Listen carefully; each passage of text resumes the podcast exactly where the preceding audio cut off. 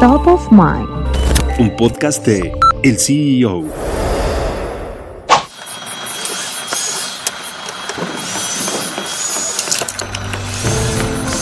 Alrededor de 4.8 millones de mexicanas están disponibles para incorporarse al mercado laboral. Sin embargo, se enfrentan a diversas barreras que desalientan la búsqueda de un trabajo, lo que termina por afectar el crecimiento económico y desarrollo del país.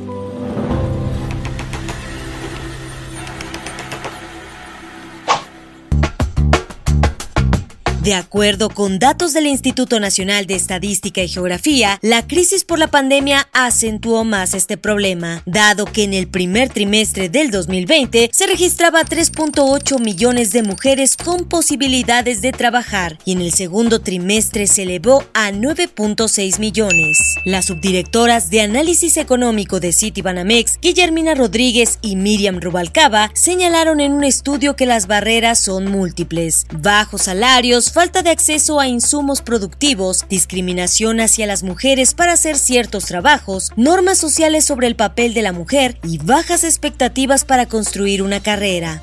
En su análisis, situación actual de las mujeres en México y el limitado papel de las políticas públicas para alcanzar la igualdad de género, tomaron como referencia los datos del cuarto trimestre del año pasado, en el que había 4.6 millones de mexicanas disponibles para trabajar, es decir, 200 mil menos a las reportadas en febrero de este año.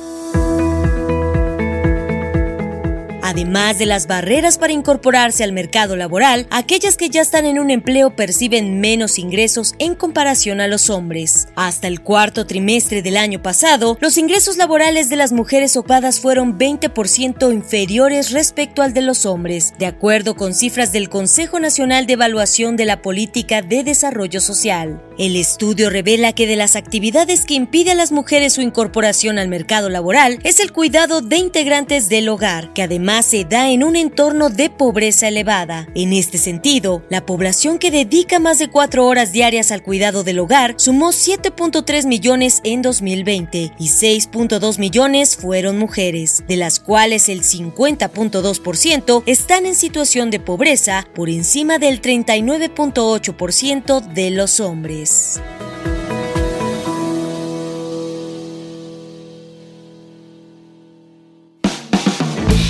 Gracias por escucharnos y los invitamos a consultar más información de noticias, tecnología y negocios en el CEO.com, arroba el CEO-bajo en Twitter y el CEO en Instagram. Soy Giovanna Torres, nos escuchamos la próxima.